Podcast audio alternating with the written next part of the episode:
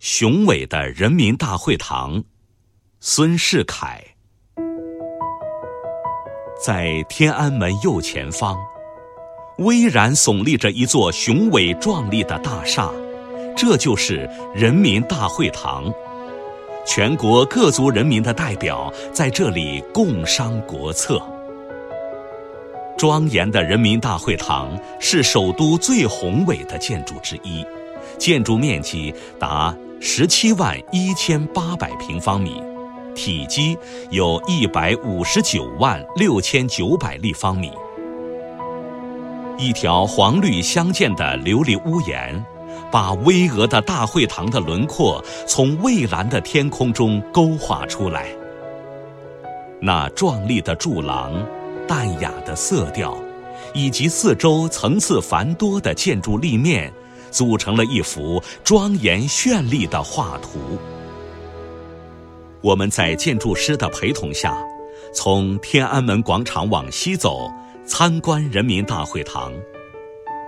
老远就看见镶嵌在正门顶上的国徽的闪闪金光。踏上一层楼高的花岗石大台阶，迎面是十二根浅灰色的大理石门柱。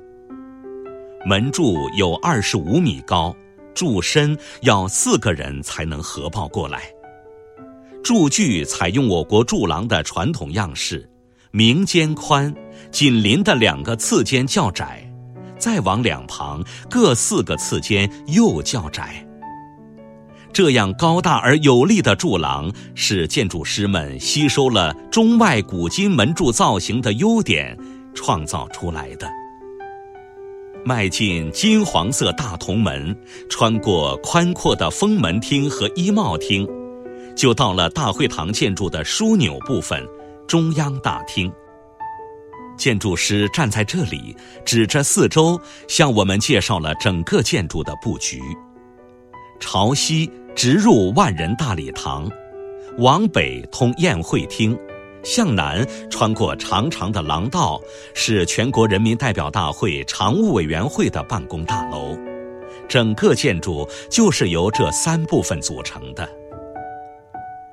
万人大礼堂里面宽七十六米，深六十米，中部高三十三米，体积达八万六千立方米，像一座大厦。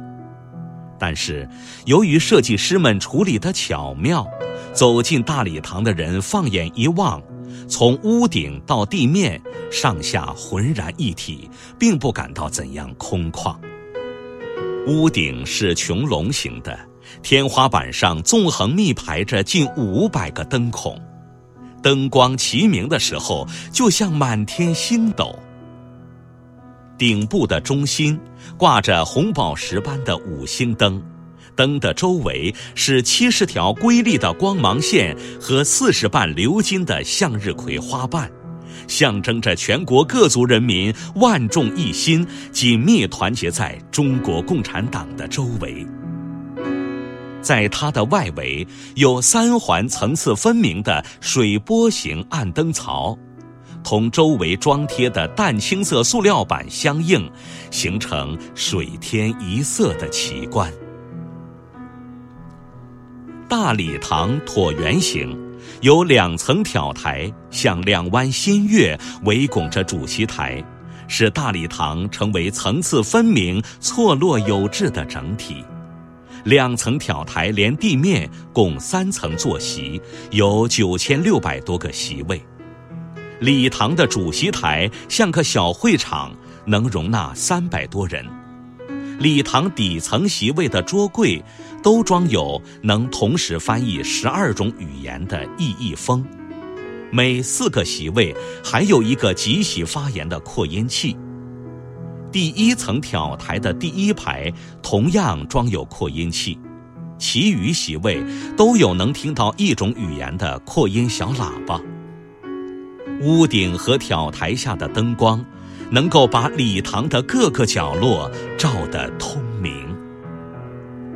大礼堂的体型如此完美，色调如此清新，我们不能不赞叹建设者杰出的创造和智慧。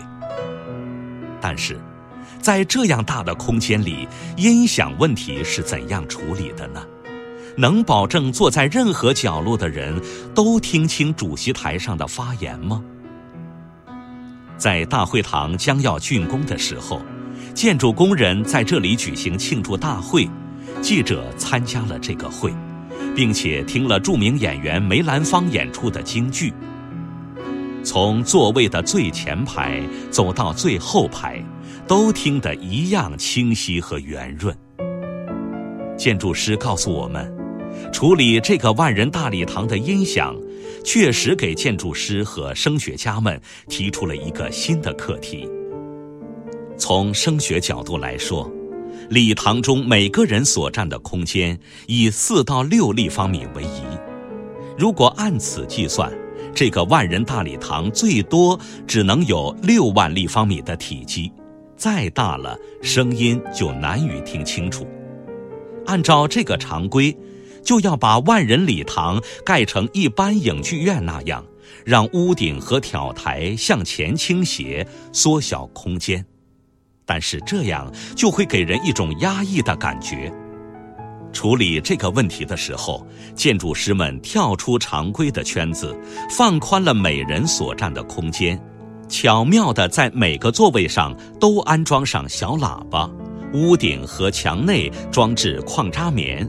天花板上钻了几百万个孔，使它变成钻孔吸音板。采取这些技术措施以后，主席台上发出的音波多余的能完全吸走，不产生回声，又能留点混响，人们可以清晰准确地听到发言人的声音。在这座高大的礼堂里，尽管上下三层席位高低差距很大。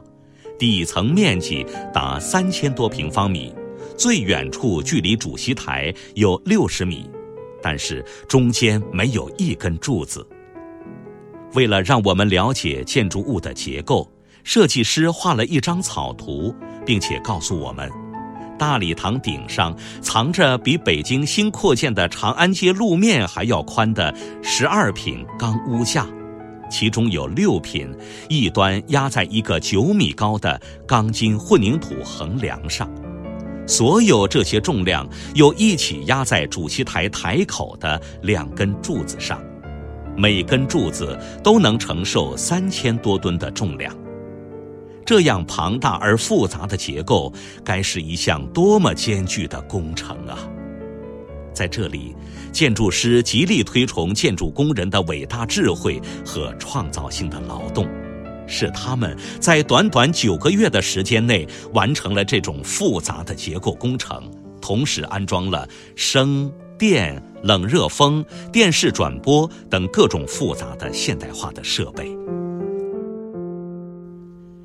人民大会堂的北翼是宴会厅，面临长安街。从大会堂北门进去，穿过大理石柱廊、封门厅、衣帽厅，就进入宴会厅底层大厅。这是宴前休息的场所。往前走，是五组六十二级的汉白玉大台阶，迎面墙壁上镶嵌着以毛主席的《沁园春雪》为主题的巨幅国画。画的一边是一片白茫茫的江山，山舞银蛇，原驰蜡象；画的另一边，在云海苍茫中，旭日东升，照耀着大地，显得江山如此多娇。从这里经过东西两侧的走马廊，就进入宴会厅。有五千个席位的宴会厅，又是另一番景象。它的面积有七千平方米，比一个足球场还大，设计的精巧也是罕见的。大厅内部的高度只有十五米多，由于运用了方井高四周低的手法，形成不同层次的对比，就显得明朗宽敞。厅内屋顶和回廊圆柱的艺术装饰最引人注意。它把整个大厅美化了，给人一种雍容典雅的感觉。建筑师还领我们参观了设置在大厅北面东西两角的厨房，厨房直通大厅两侧的回廊。开宴的时候，服务员可以从廊道进出宴席之间。厨房里的设备都是现代化的，上部厨房与地下室冷藏间和食品加工间等，都有专用电梯和楼梯上下运输。生冷和熟食、未洗的和洗净的餐具各有专线输送。人民大会堂的南翼是人大常委会办公楼，这是一座口字形的大楼，中间有六千平方米的庭院，里面一片草坪，是理想的集体摄影场地，也是幽静的休息场所。从这庭院穿过一座拱形的洞门，就到了人民大会堂的外面。我们花了一整天时间看完这座大厦的时候，万道霞光洒在外面苍翠的树丛上，洒在杏黄色的墙壁上，洒在天安门的红墙黄瓦上，放射出一片光辉灿烂的。